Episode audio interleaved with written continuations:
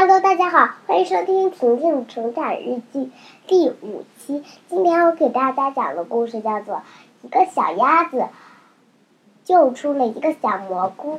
有一天，有一个小鸭子和一个小蘑菇，小鸭子突然掉到了一个陷阱里，还有小蘑菇也掉在了一个陷阱里。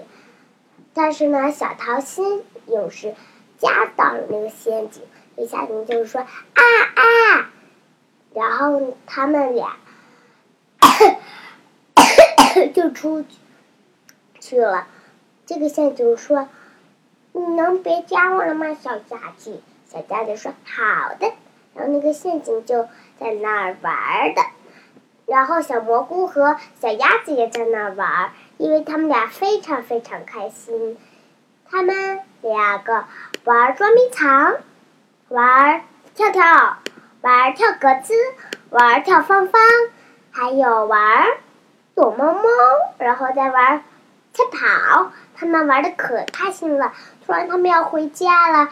小蘑菇说：“我不想让小家子和小鸭子回家。”他们他们俩说：“我们必须得回去，要不然妈妈会救我们的。”然后他们。就回家了，妈妈打完电话说：“呃，现在太可怕了，我现在就开始可怕了。”那个小鸭子就说：“那个是什么可怕的事？”第二天终于到星期二了，他一大早就起来了，他终于能看见是什么可怕的事了。原来今天就是表弟表妹来串门嘛。好啦，今天就到这里吧，拜拜。